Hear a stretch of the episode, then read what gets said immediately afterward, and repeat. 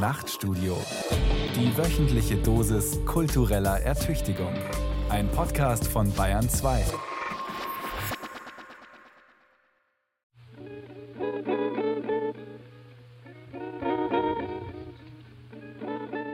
Meine allererste Veröffentlichung war kein Buch, sondern ein Eintrag im Münchner Telefonbuch. Es muss im Jahr 1978 gewesen sein, nach Ableistung des Zivildienstes, der damals 16 Monate dauerte. Da war ich 22 Jahre alt. Ich hatte meine erste eigene Wohnung mit eigenem Telefonanschluss bezogen. Im Telefonbuch ließ ich unter meinen Namen mit jugendlichem Stolz das Wörtchen Dichter drucken. Mit dieser Referenz startete ich durch den Literaturbetrieb. An alle Worte. Mir nach. Mein Weg durch den Literaturbetrieb. Von Thomas Palzer.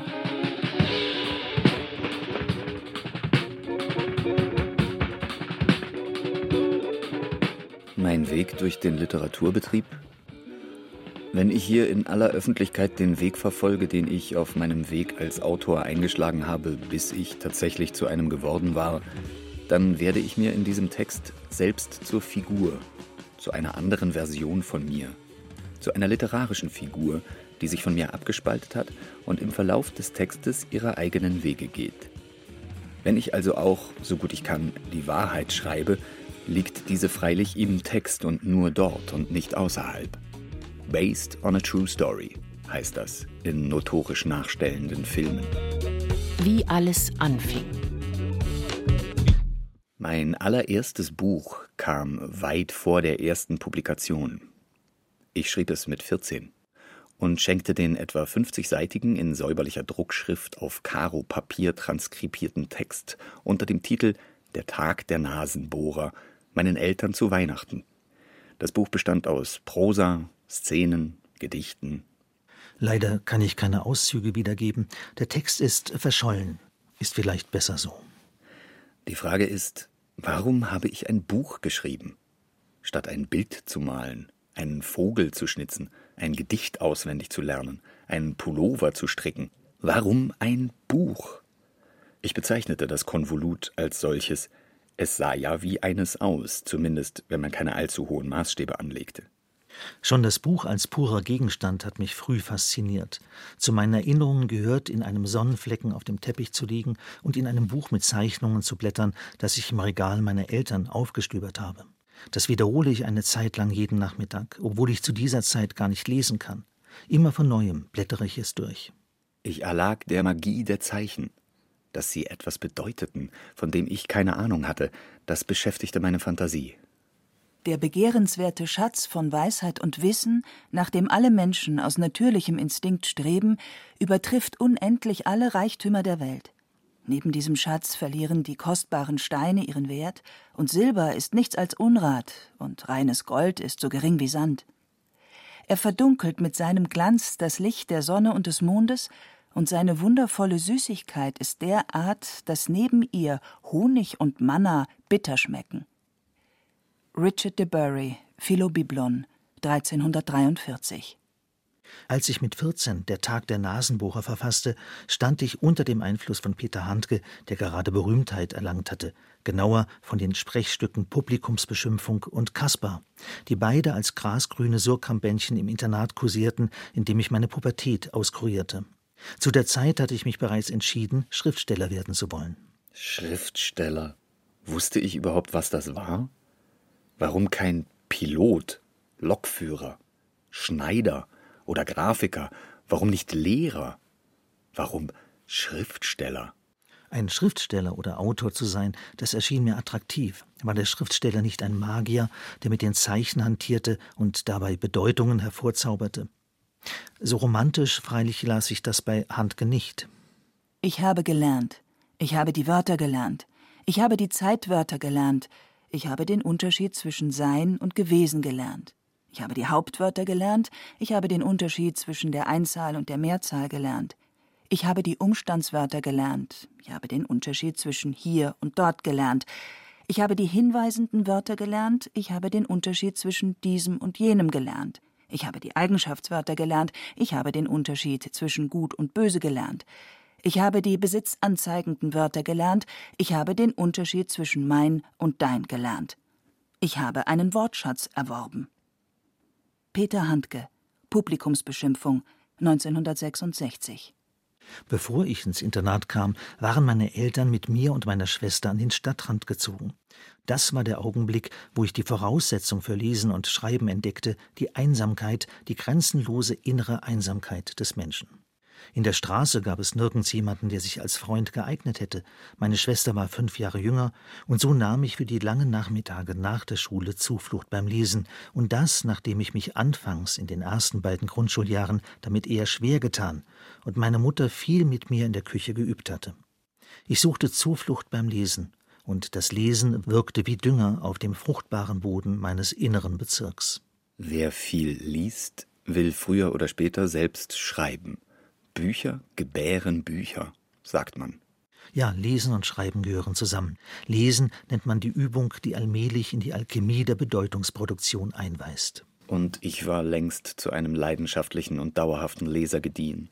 Comics, Karl May, später Unmengen Science Fiction, dann Hermann Hesse, Salinger, Sartre, Camus, ich las alles und ich las überall. Auf der Toilette die Rückseiten von allem, was mir in die Hände kam, von Waschmittelkartons oder Tempotaschentüchern, auf der Couch, im Wohnzimmer oder auf dem Sonnenfleck auf dem Teppichboden vertiefte ich mich in die Kleinstanzeigen auf der Rückseite der Fernsehzeitschrift. Ich las Beipackzettel, Gebrauchsanweisungen, Geldscheine oder studierte die Rückseiten der Pappcover meiner ersten Schallplatten. Und ich las das alles mit der gleichen akkuraten Hingabe wie literarische Texte. Jedes einzelne Wort studierte ich gewissenhaft. Und der Autorenseite in den Büchern widmete ich mich mit besonderer Ausdauer, den Kurzbiografien der Verfasser, der Inhaltsangabe, dem Verlagsnamen und der Verlagsorte, dem Impressum. Lesen kennt Grade der Intensität und eine große Heterogenität an Texten. Seit mehreren hundert Jahren zählt die Lektüre zu einer weithin geübten Praxis, die individuell und sozial variiert. Zugleich erscheint das Lesen als kultureller Wert mit überzeitlicher Geltung. Lesen können ist immer und überall ein Bildungsziel, niemand rät davon ab. Wo also setzt die Reflexion an? Soll sie mit der Frage beginnen, was das Lesen tatsächlich ausmacht, wie man es als Technik und Tatsache beschreiben kann? Oder sollten wir versuchen, über die Tugend des Lesens nachzudenken, Gewinne und Verluste des Lesens zu bilanzieren? Viele kennen die Lust am Lesen, manche aber fürchten ein Lesen, das in Arbeit ausartet. Ulrich Johannes Schneider, Der Finger im Buch, 2020. Um den Literaturbetrieb zu entern, ahmt man zunächst denjenigen nach, um den sich alles dreht, den Schriftsteller oder zumindest das, was in der Öffentlichkeit als ein solcher präsentiert wird, in Druckwerken, auf Plakaten, auf Lesungen und in Radio und Fernsehen. Man ahmt das Schreiben nach und füllt Notizhefte. Man legt sich überhaupt erst welche zu. Seitenlang mit Titeln nie geschriebener Bücher, man entwirft fiktive Cover, man skizziert, bevor man überhaupt mit einer Zeile anfängt, in groben Zügen schon mal das Gesamtwerk. Bevor man Schriftsteller wird, wird man Schriftsteller-Imitator.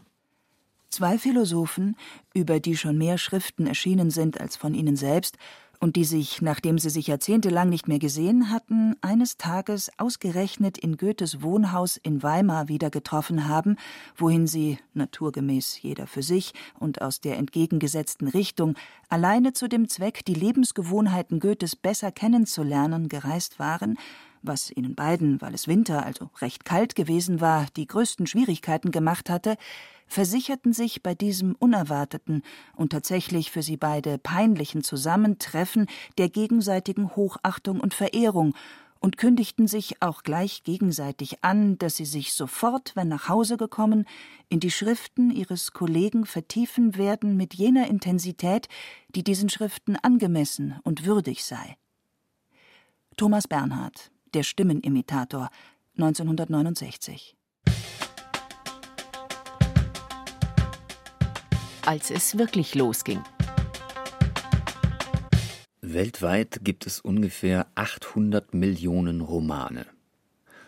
Wenn ein Mensch nach den Berechnungen von Arno Schmidt in seinem Leben etwa 5000 Bücher lesen kann, reicht der Vorrat für etwa 160.000 zusätzliche wiedergeborene Leben.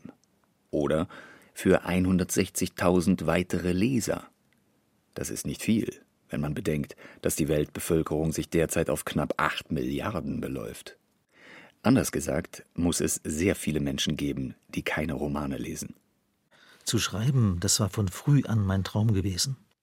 Aus der Zeit im Internat, das ich zwischen zwölf und siebzehn besuchte, stammen meine ersten Schreibversuche, die nach der Handgephase und dem Tag der Nasenbohrer sich zu umfangreicheren und geschlosseneren Projekten aufschwangen, aber allesamt Fragment blieben.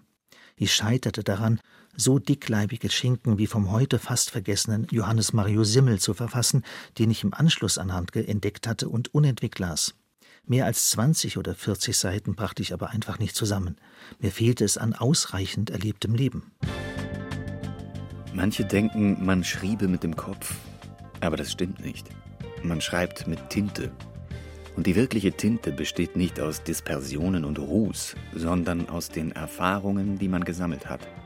Ständig beleiht man sie, beklaut die eigenen Erlebnisse, wozu auch die Träume und Fantasien gehören und wenn man schreibt, beschönigt man, variiert man, zensiert man, dramatisiert. Und das tut man selbst, wenn man das eigene unkenntlich macht, ausradiert, löscht. Auch das Löschen ist ein Akt des Schreibens. Das eigene Leben liefert den Fundus, aus dem man sich bedient, wenn man etwas erzählt, dichtet, fabuliert, wenn man sich Gedanken macht, kurz, wenn man schreibt.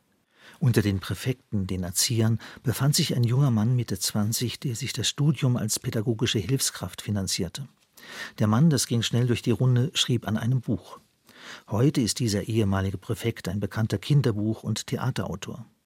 Jeden Freitag oder jedenfalls an einem festen Tag las der Präfekt aus seinem entstehenden Romanwerk vor, und dazu lud er uns auf sein Zimmer. Es befand sich am Anfang des Gangs, von dem die Mehrbettzimmer, auf die wir uns jeweils in Zweiergruppen aufteilten, abzweigten. Unter die Zuhörenden fand auch ich mich ein, zusammen mit all den anderen, die für Literatur genügend Interesse aufbrachten, um eine halbe Stunde zuzuhören, und das waren nicht wenige. Die Türen gehen nach innen auf. Ich würde farbenfrohe Tapeten vorschlagen, hatte der Architekt damals gesagt. An jeder Längsseite steht ein niedriges Eisenbett. Ein Tisch, zwei Stühle, zwei Regale sind das Mobiliar des Zimmers. An einer Holzleiste dürfen die Schüler eigene Bilder anhängen, wenn diese keinen Anstoß erregen. An die Wände dürft ihr nichts kleben, weil die Tapeten dabei Schaden nehmen. Qualle wollte sich ein Foto aus dem Vietnamkrieg an die Glastür hängen. Das wurde nicht erlaubt. Das Bild trägt zur Verrohung der Jugend bei. Wir wollen mit den Gewalttaten des Krieges nichts zu tun haben, sagte Direktor Hasselblatt.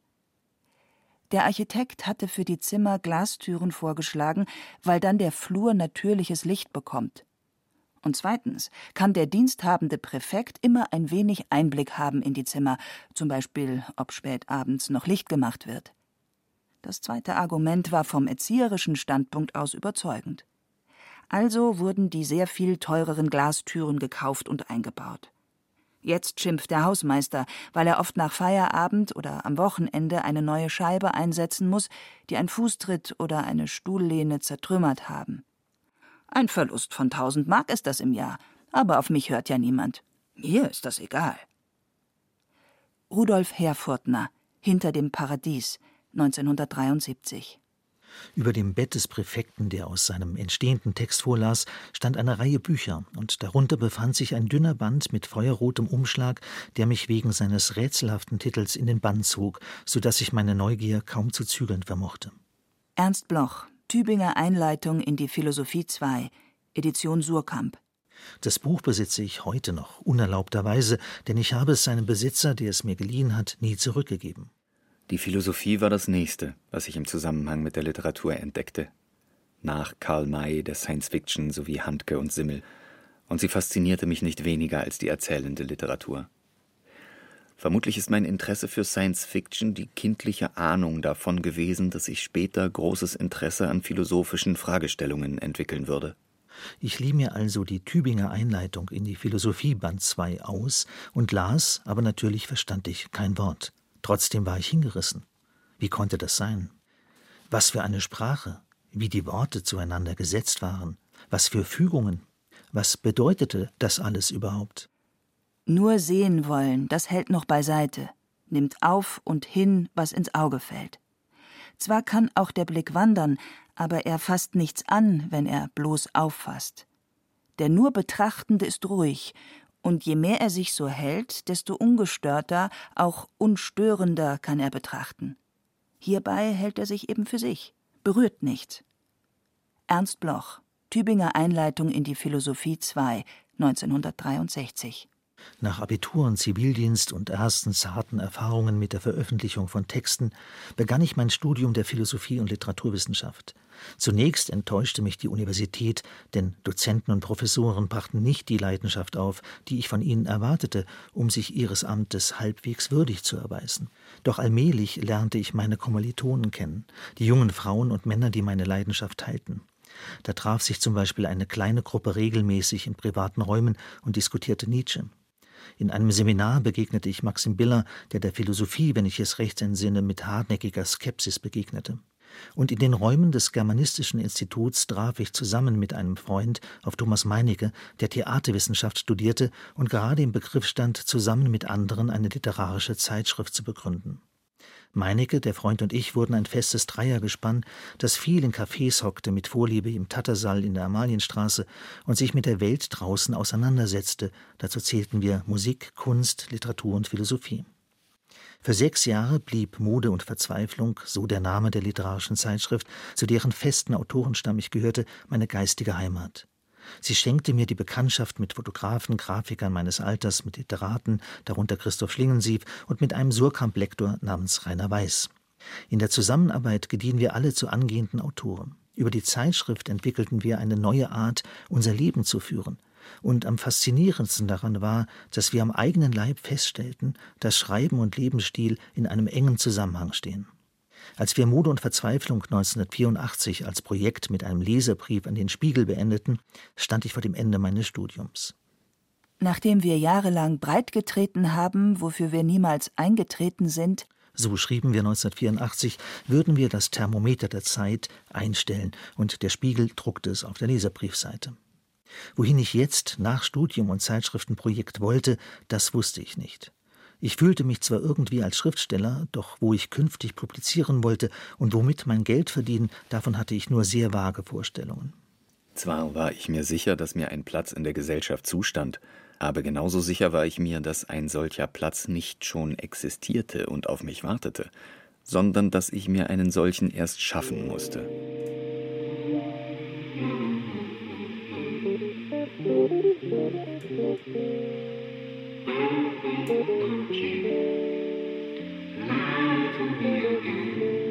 Wie ich wurde, was ich bin. Teil 1.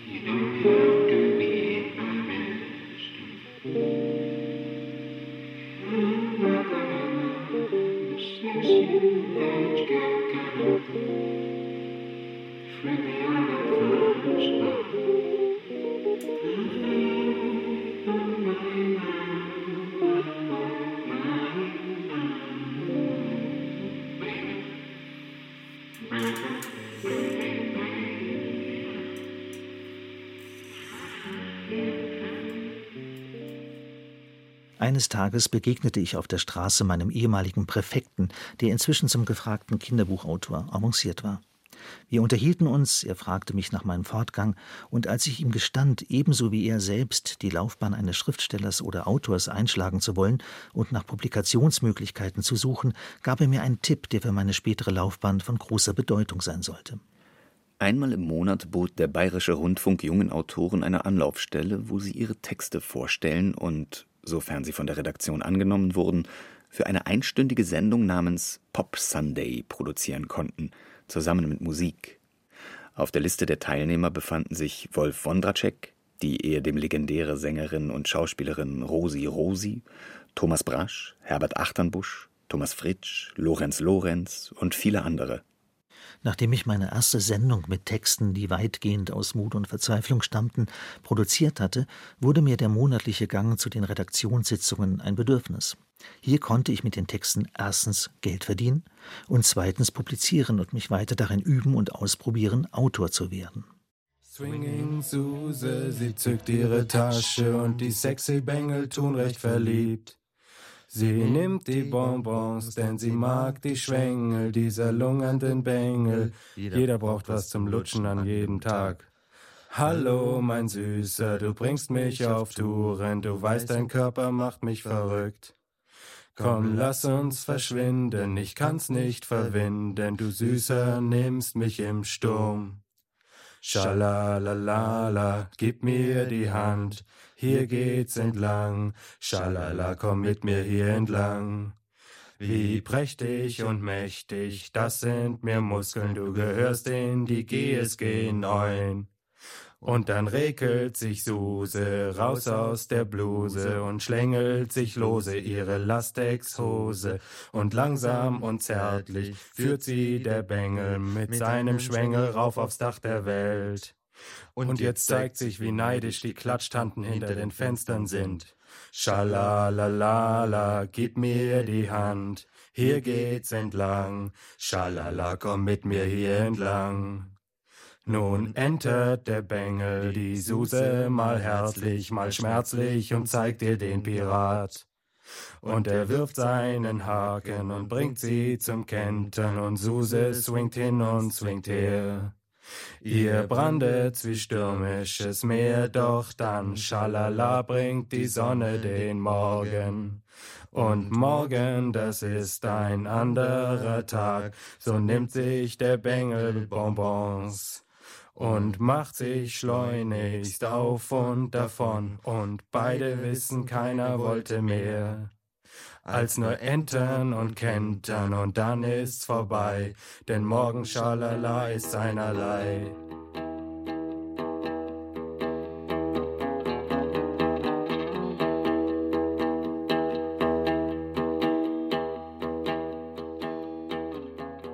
Eine Übersetzung von Lou Reeds Opus Street Hassle von mir und Thomas Meinecke, der mich an der Gitarre begleitet, produziert für Pop Sunday.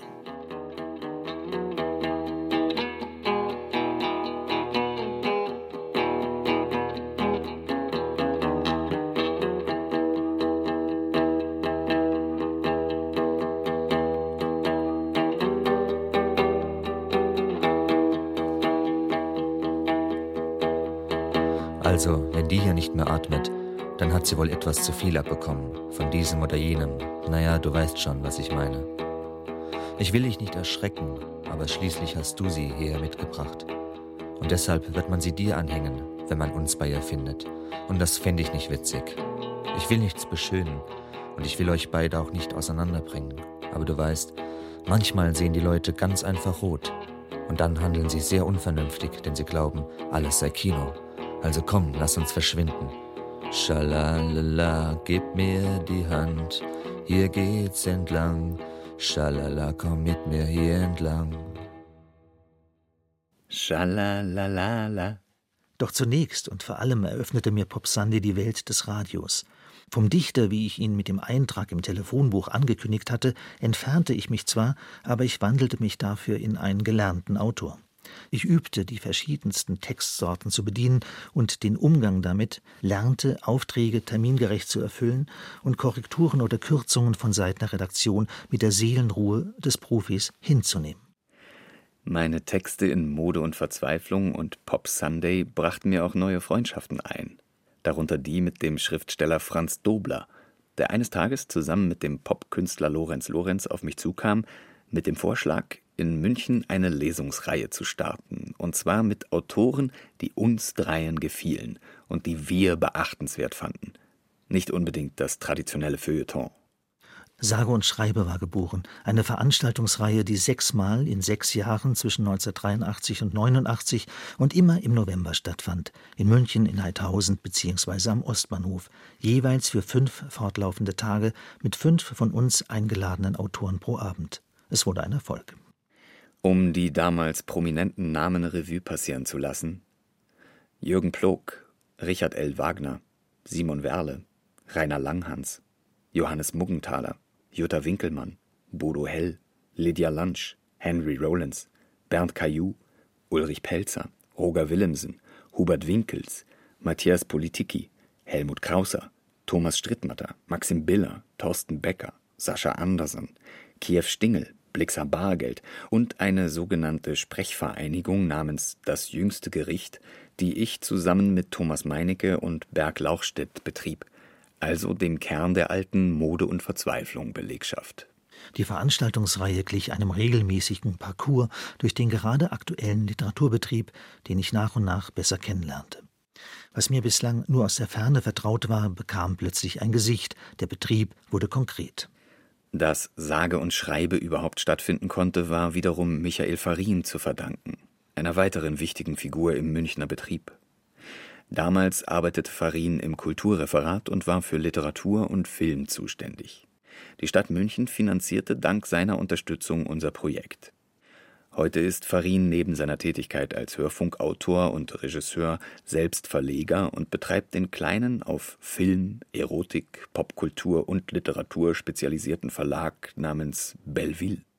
Zurück zum Radio, das im Lauf der Jahre zu meiner wichtigsten Einnahmequelle wurde.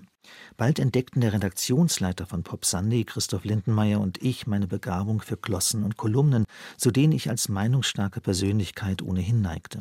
Ich kreierte mehrere Reihen, die über Jahre hinweg Woche für Woche im Jugendfunk des BR ausgestrahlt wurden. Sklaven der Großstadt, die Unterhose als Oberhemd, in den 80ern und der unsichtbare Hosenträger, fünf Minuten Wohlstand für alle, in den 90ern zählten zu den prominentesten. Als die zähesten der 68er-Generation an die Macht kamen, 1989, als stünde die Sechs aus 68 Kopf, da stellten sie die weltweit erste Regierung, die komplett im Brioni antrat. Danach erst breitete sich der Brioni global unter den Politikern aus. Berlusconi trug einen und Putin und Sarkozy sehen so aus, als würden sie einen tragen, ebenso wie Bush.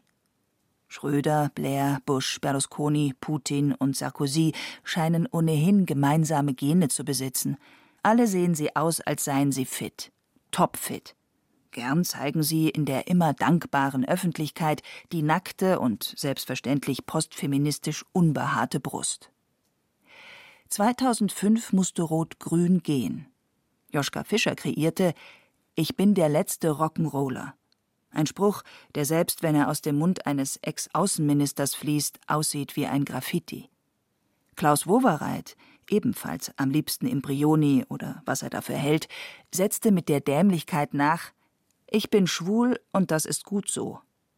Hosenträger vom 8. Oktober 2007 unter dem Titel Fracksausen. Nun war ich also endgültig für das Radio gewonnen. Es war der Schriftsteller Alfred Andersch, der Ende der 50er Jahre darauf aufmerksam machte, dass es das öffentlich-rechtliche Radio wäre, welches für den Lebensunterhalt der Intellektuellen Deutschlands weitgehend aufkomme. Also für Arno Schmidt, Hans Magnus Enzensberger, Peter Weiß und all die anderen, die Essays und Hörspiele schrieben. Das Radio mit seiner breiten Palette an Möglichkeiten finanzierte auch 30 Jahre später eine Reihe von Literaten, darunter mich und eine Reihe meiner Freunde. Ob das auch für zukünftige Literaten so sein wird, bleibt abzuwarten. Der Medienwandel geht auch am Modell des Schriftstellers nicht vorbei. Dazu später mehr. Mitte der Nullerjahre wurde ich jedenfalls für den Zündfunk allmählich zu alt und wechselte zum Nachtstudio, dem traditionsreichen Format des Bayerischen Rundfunks, dem als Seismograph des Zeitgeists ein guter Ruf vorauslief. Im Nachtstudio fand ich mich mit meinen Ambitionen gut aufgehoben und finde es immer noch, denn nach wie vor arbeite ich für das Format, wovon ja dieser autofiktionale Essay zeugt, den Sie gerade hören. Die Nachtprogramme, die Nachtstudios und Abendstudios gingen in die Rundfunkgeschichte der Bundesrepublik ein. Das Bayerische Nachtstudio ist bereits seit 1948 zu Zeiten von Radio München auf Sendung. Das kulturelle Radiogenre Nachtstudio, das sich bundesweit entwickelte, war im Bayerischen Rundfunk immer der offenen Form verpflichtet. Hier wurde der Essay, der philosophische und literarische Vortrag, das biografische Gespräch, die Debatte, das provokante Fragen stellende Radiofeuilleton oder die künstlerische Dokumentation für das Medium Radiophon entwickelt und dem großen Publikum bekannt gemacht. Und auch heute spielt das Nachtstudio mit allen etablierten und neuen Radioformen, um sich immer wieder in der ganz eigenen Art zu präsentieren. Nachtstudioleiterin Barbara Schäfer, Zeitgeist im Visier, 2008. Aus den Kolumnen, die ich für das Radio entwickelt hatte, waren drei Bücher hervorgegangen.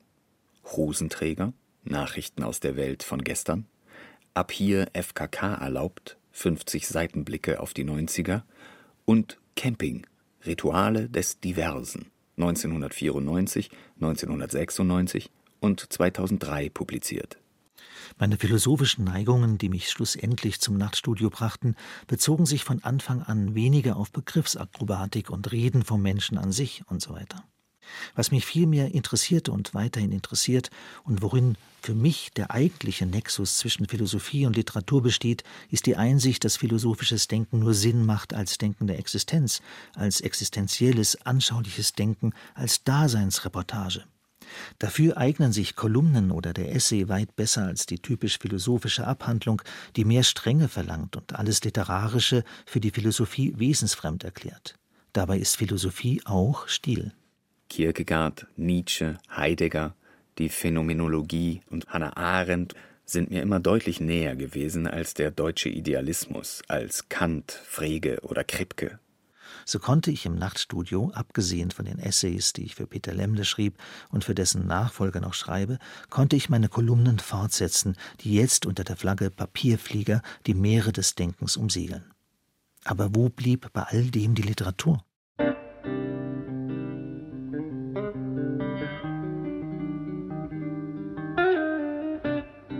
Poetik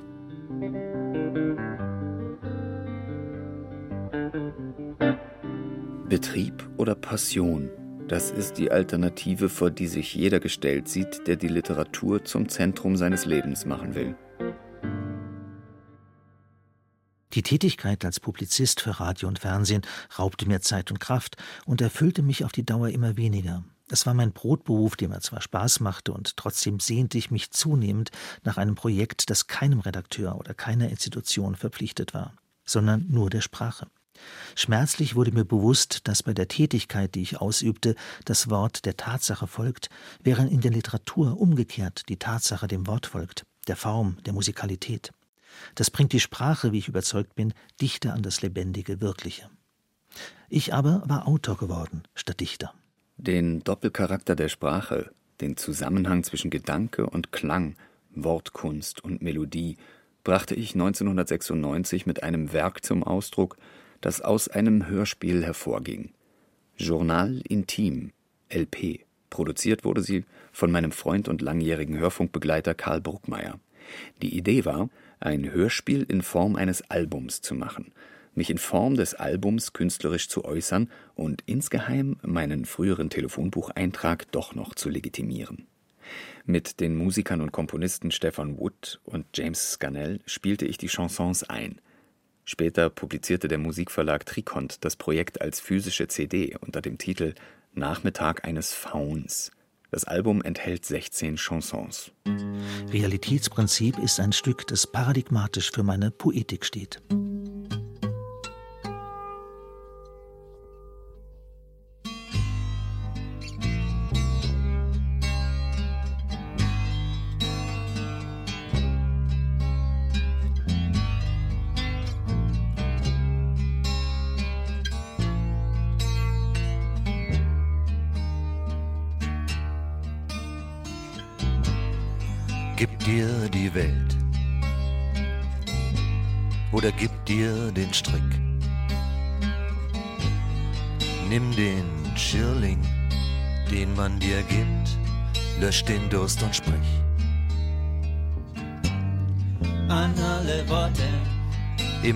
Sind da welche, die wissen, wer du bist. gib dir die Welt, Und immer ist da wer, der weiß, was aus dir wird. oder gib dir den Strick, Und immer gibt es wen, der sagt, was du zu tun hast. Und immer ist da einer, der diesem widerspricht. oder auch nicht, gib dir die Welt, Werf die Fische ins Meer. Die Chansons Nachmittag eines Fauns, die als CD leider erfolglos blieben, sind nichtsdestotrotz für mein Werk und mich zentral. Denn immer war für mich die imaginierte Existenz eines Chansonniers denkbar, der nächtens durch verrauchte Bars zieht, begleitet von einer schönen Frau am Akkordeon. Eine Fantasie aus einem Film noir der frühen 1960er. Oder aus einem Buch des uruguayischen Schriftstellers Juan Carlos Onetti, der für mich immer eine wichtige Orientierung darstellt. Pony, mein erstes literarisches Werk, veröffentlichte ich mit 38. In einem also ziemlich fortgeschrittenen Alter, wenn man damit beginnt, die Karriere des Schriftstellers einzuschlagen. Hauptberuflich Schriftsteller zu sein, das kam mir immer absurd vor. Man kann zwar hauptberuflich Schlosser oder Lehrer oder Arzt sein, aber hauptberuflich Schriftsteller, das war für mich eine Erfindung der Gewerkschaft, des Pen-Clubs oder der Literaturhäuser. Schriftsteller waren für mich das Produkt der Sozialversicherung. Ist Dichter anerkanntermaßen zu hoch gegriffen, klang mir Schriftsteller suspekt, klang das nicht zu sehr nach Dienstleistung, nach Ingenieurskunst der Seele. Wenn der Schriftsteller Dienstleister ist, bezeichnet man ihn als Autor. Autor erschien mir seriös. Für den Autor ist Sprache ein Zeichensystem und dient der Kommunikation. Für den Schriftsteller ist Wahrheit Gestalt, nicht Doktrin. Die Inhaltlichkeit der Worte verschwindet zugunsten der Darstellung. Oder einfacher und mit Henri Matisse gesagt: Richtigkeit in der Abbildung ist nicht Wahrheit. Sprache hat aber zwei Seiten, hat einen Doppelcharakter. Auf der anderen Seite ist sie gerade kein Zeichensystem und kein Kommunikationsmittel. Sie lässt sich auch nicht autorisieren. In diesem Sinn ist Sprache das Medium, in dem sie selbst denkt. Ich nenne das Philosophie. Wir denken in der Sprache. Außerhalb der Sprache gibt es keine Wahrheit, denn ansonsten müsste diese irgendwo hinter der Venus oder sonst wo herumschwirren. Wahrheit kann aber niemals auf eine Begrifflichkeit reduziert werden. Dann wäre sie bestenfalls Richtigkeit. Wenn Sprache nicht denkt, sondern handelt, nenne ich das Literatur. Literatur und Philosophie besitzen einen völlig anderen Wirklichkeitsstatus als eine Haselnuss. Als literarisch-ästhetisches Gebilde sind beide autonom. Literatur und Philosophie haben die Aufgabe, das Leben zu deuten. So ungefähr lauten die Leitsätze meiner Poetik. Erst als ich mein erstes literarisches Buch geschrieben hatte, wurde ich mir darüber bewusst. Mit 38. Heute bin ich 64.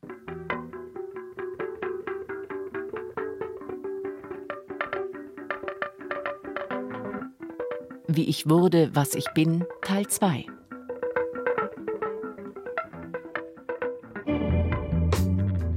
Ein Jahr nach der Veröffentlichung von Pony publizierte ich in einem Kleinverlag ein Band mit Kurzgeschichten.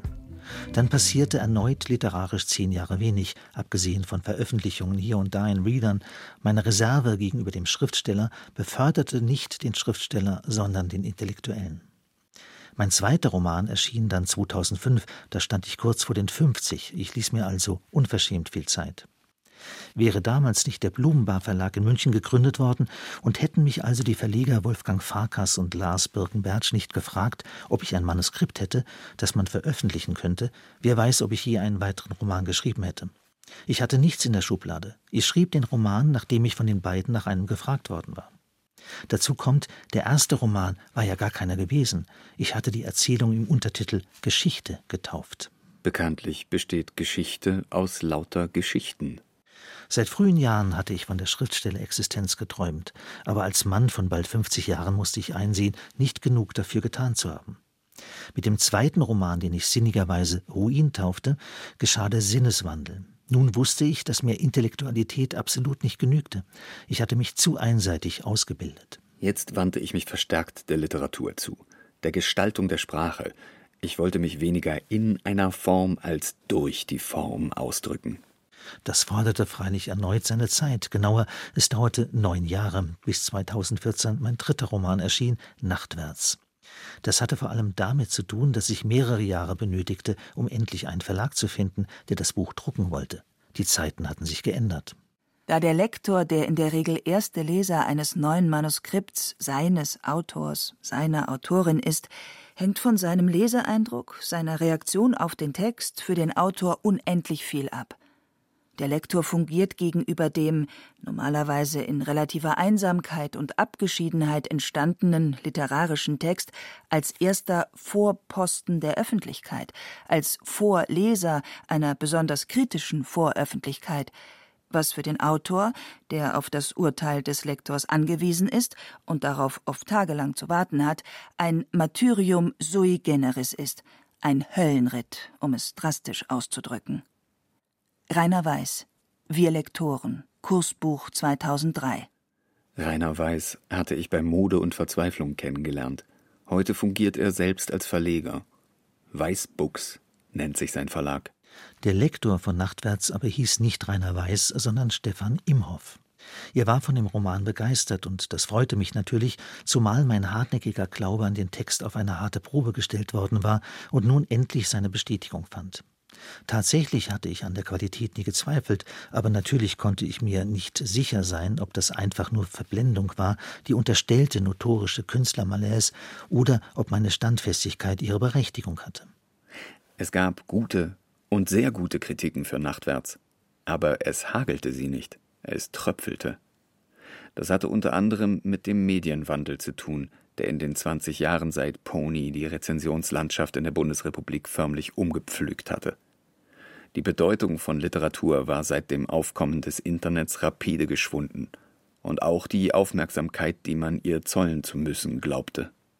Die meisten Feuilletons der großen Tageszeitungen hatte man teils mehr, teils weniger eingedampft.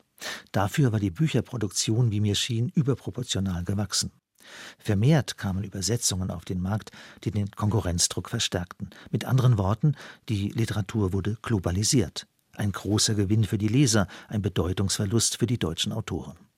Allerdings kamen mir plötzlich die 50er und 60er Jahre der BRD-Literatur ziemlich muffig vor. Dahin wollte ich auf gar keinen Fall, dahin wollte niemand mehr zurück.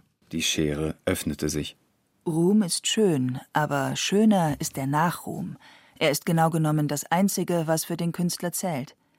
Die meisten Künstler wären, diese Behauptung sei gewagt, wenn die berühmte Fee sie vor diese Wahl stellte, bereit, auf den gegenwärtigen Ruhm, der letztlich niemals groß genug sein kann, zugunsten des Nachruhmes zu verzichten.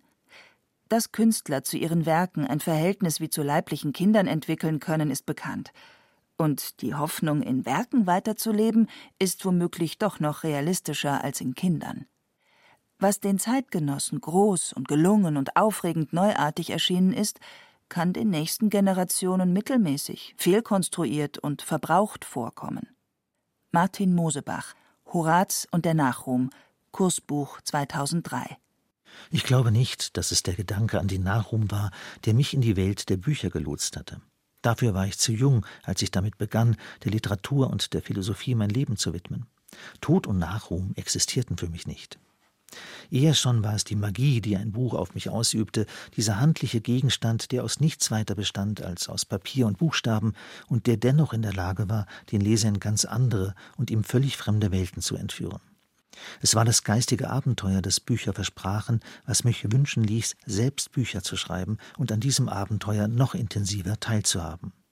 Kunst, so dämmerte mir, vermag etwas Besonderes, was durch nichts anderes geleistet und auf keine andere Aktivität reduziert werden kann. Auch Lesungen waren für Nachtwärts nur noch schwer zu organisieren, was damit zu tun hatte, dass die Literaturhäuser den Markt leer geräumt und für die literarische Prominenz reserviert hatten. Literaturhäuser dienen, anders als ihr Name glauben machen möchte, nicht der Literatur, sondern nur dem eigenen Erhalt. Sie müssen die Unterhaltskosten aufbringen, die für ein Literaturhaus wie in München nicht gering sind und natürlich kaum von einem Publikum aufgefangen werden können, das aus 10, 20 oder 25 Interessierten besteht. Doch auch Buchhandlungen gelingt es immer weniger, die Unkosten, die mit einer Lesung verbunden sind, Reisekosten, Übernachtung, Honorar, mit dem zu erwartenden Publikum wettzumachen. Und sollten sie tatsächlich einen Publikumsmagneten aufzubieten haben, wird er ihnen von den Literaturhäusern weggeschnappt die ja ihre Angestellten bezahlen müssen. 2013, in dem Jahr bevor der Roman Nachtwärts erschien, publizierte ich zwei E-Books, auf welches neue Genre damals große Hoffnungen gesetzt wurden und mit denen manche eine Revolution für den Buchmarkt verbunden sahen. Das hat sich nicht bestätigt.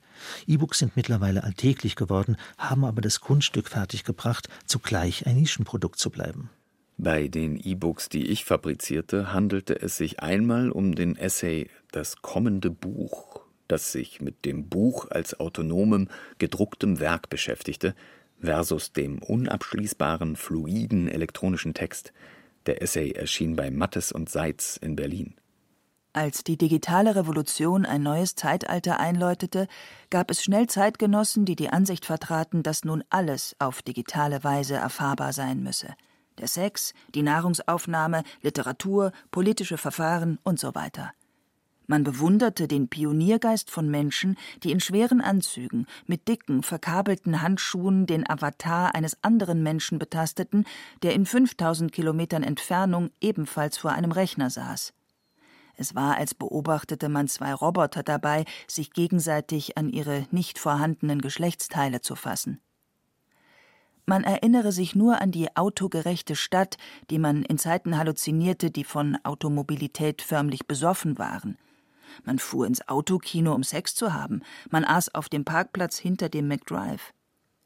Heute wird die autogerechte Stadt, sofern von ihrer Idee noch irgendwo etwas sichtbar ist, schlicht als unterkomplexe Dummheit erkannt und rückgebaut. Damals wollte man das Auto zur Welt machen, heute ist es die digitale Maschine, mit der der Mensch verschmelzen soll. Das kommende Buch 2013 das zweite E-Book, das ich 2013 publizierte, war aus einem Hörspiel für den BDR hervorgegangen und thematisierte einen zu jener Zeit noch sehr viel virulenteren Datenmüll. Spam Poetry, der Industrie, lautete der Titel. Ich produzierte es mit dem Musiker Move D, aka David Muffang. Ein Poetry Slam der Sonderklasse.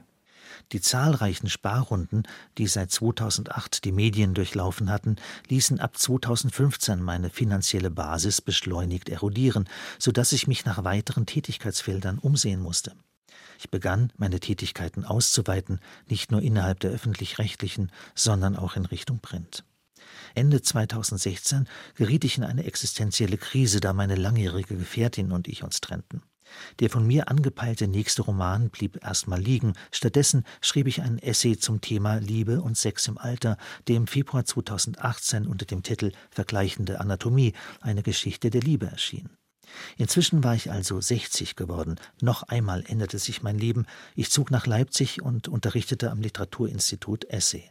Noch einmal justierte ich meinen Kurs nach auf dem langen Weg durch den Literaturbetrieb. Ich begab mich auf den Weg zum Essayisten und Romancier. Die Zeit, die bleibt. Entweder Genie oder Literaturredakteur. Oder noch schlimmer Autor, Wortdienstleister, gar Rezensent. Heißt es nicht schon bei Goethe? Schlagt ihn tot, den Hund. Er ist ein Rezensent. Andererseits ist es nicht unabdingbar, den Betrieb zu kennen, wenn man mit seiner Passion reüssieren will. Denn wovon will man leben? Und der Betrieb verwaltet in Deutschland immerhin rund 1400 Literaturpreise, die Gelder von insgesamt 3,5 Millionen Euro auf die Konten der Schriftsteller überweisen. Mein Weg in die Literatur begann mit einer handgemachten Literaturzeitschrift. Darauf folgte die Bekanntschaft mit dem Radio, und ehe ich mich versah, war ich Autor. Ich lernte den Betrieb von innen kennen, die Literaturkritik, die Schriftsteller, die Rezensenten. Aber wo blieb die Passion? Wie Sie als wohlgeneigte Hörer schon bemerkt haben, offenbar bin ich ein Spätentwickler. Meine erneuerte Karriere im Blick suchte ich mir zunächst eine Literaturagentur. Das war im veränderten Betrieb nötig geworden, der mit einer ungeheuren Zahl unaufgefordert eingesandter Manuskripte umzugehen gelernt hatte. Im Anschluss an Nachtwärts hatte ich mit einem weiteren Roman begonnen, der nach vier Jahren und den benannten privaten und beruflichen Krisen weit gediehen war. Ich beendete ihn 2018 und Martin Brinkmann verkaufte ihn erfolgreich. Die Zeit, die bleibt, erschien im März 2019 bei Tropen. Inzwischen habe ich acht Bücher und eine CD veröffentlicht, zahllose Rundfunkglossen, Radioessays und Fernsehbeiträge und bin dennoch nicht berühmt geworden. Es ging mir nie um Ruhm, es ging mir um Autonomie. Ich habe gesagt, was ich wollte. Es gab Menschen, die an mich geglaubt haben. Habe ich selbst an mich genug geglaubt? Muss man mehr an sich glauben, als es ratsam ist, um ein echter Dichter zu werden, Dichter in dürftiger Zeit?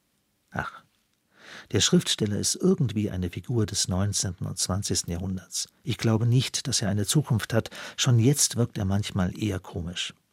Und Stadtschreiber von Mainz wollte ich auch nie werden. Niemand tut sich doch noch ein Gesamtwerk von irgendjemanden an. Ich glaube nicht an den Schriftsteller. Ich glaube an den gelungenen Satz. Ich glaube an den Roman. Ich sitze am nächsten.